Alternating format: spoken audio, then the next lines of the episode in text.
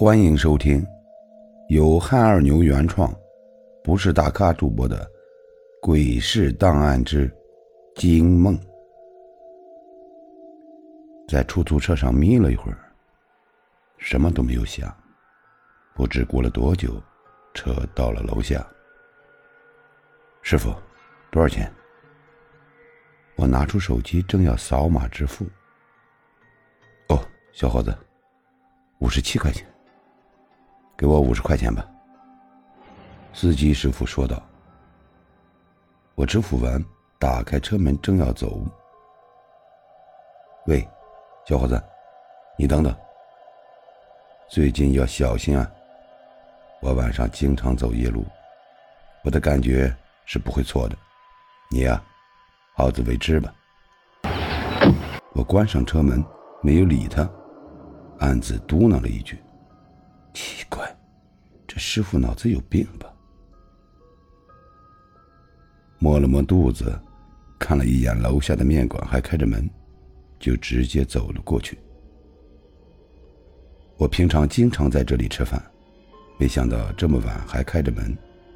老板跟我也是很熟的，老板姓秦，有九个手指头，我们一般都叫他九哥。九哥，来碗面。饿死我了！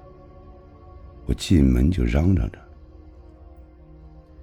九哥，这么晚了还不关门，你这是拿命赌明天啊！挣钱也要注意身体啊！”我找了个位置坐下，说道：“哟，强子，怎么这么晚才下班？干嘛去了？风尘仆仆的样子，去哪里鬼混了？是不是又跟你的那个子枫兄弟？”出去浪了。九哥打趣的说道：“哪里啊，人家子枫现在才没空搭理我呢。听说找了个女朋友，漂亮的很呢。哪里有时间找我玩啊？快点去做吧，我到现在还没有吃饭呢。”我回复道：“那怎么回事？怎么这么晚才回来？”九哥一边准备一边疑问道。哎，别提了。今天见了个客户，有命去，差点没命回，可是把我吓死了。哎，对了，九哥，你不是有个哥们儿懂什么五行八卦的吗？靠谱吗？要不然找他给我看看。我感觉今天是不是中邪了？我一边说一边问。哦。你说能量师啊，我们都叫他狮子。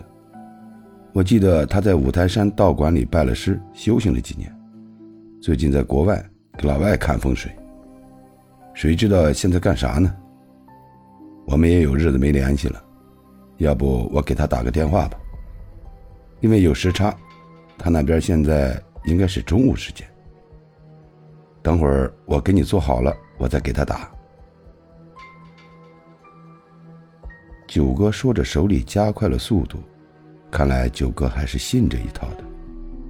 不一会儿，九哥就把飘香四溢的面条端上来了。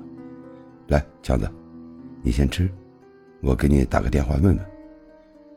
放下碗，便回到吧台拿手机去了。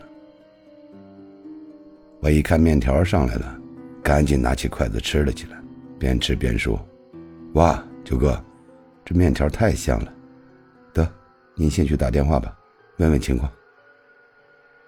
面条还没有吃完，九哥打完电话过来了，说：“强子，你把你的生辰八字写一下，我给狮子报过去，让他给算算，一会儿回复过来就知道怎么回事了。”我拿起纸笔把生辰八字写下来，给了九哥。九哥转身就回复了过去，没多一会儿。九哥电话就响了，一看是狮子打来的。九哥接着电话，表情逐渐凝重起来。挂断电话之后，走到我跟前，郑重地说：“强子，狮子说你今年有一灾祸，如果能避开，或许能转为福运；避不开，可就一命呜呼了。”哎。狮子还说：“有个方法让你试试，或许有用。回家拿剪刀剪下一缕头发，用红色的绳子绑起来，随身携带，能帮你挡灾祸。他让你多多注意。”我一听这话，心里立马就凉了半截，感觉吃的面条也不香了，也不感觉饿了。看来自己真的中邪了。完了，没想到自己风华正茂的年纪就要死了。唉，一股绝望之情陡然升起，心情跌入了深谷。面也没心思吃了，跟九哥打了声招呼，就匆匆的回家了。打算回家好好的睡上一觉。到了家里，我回想起今天的经历，又琢磨了一下九哥说的：“哎，宁可信其有，不可信其无啊。”算了，照做吧。我拿起剪刀剪了一缕头发。找了块红布剪成了条状，把头发绑起来，鞋都没脱，躺在了床上。看来今天晚上是要拿着这个护身符睡觉了。我打开了手机，听着喜马拉雅的故事，就这样迷迷糊糊的睡了过去。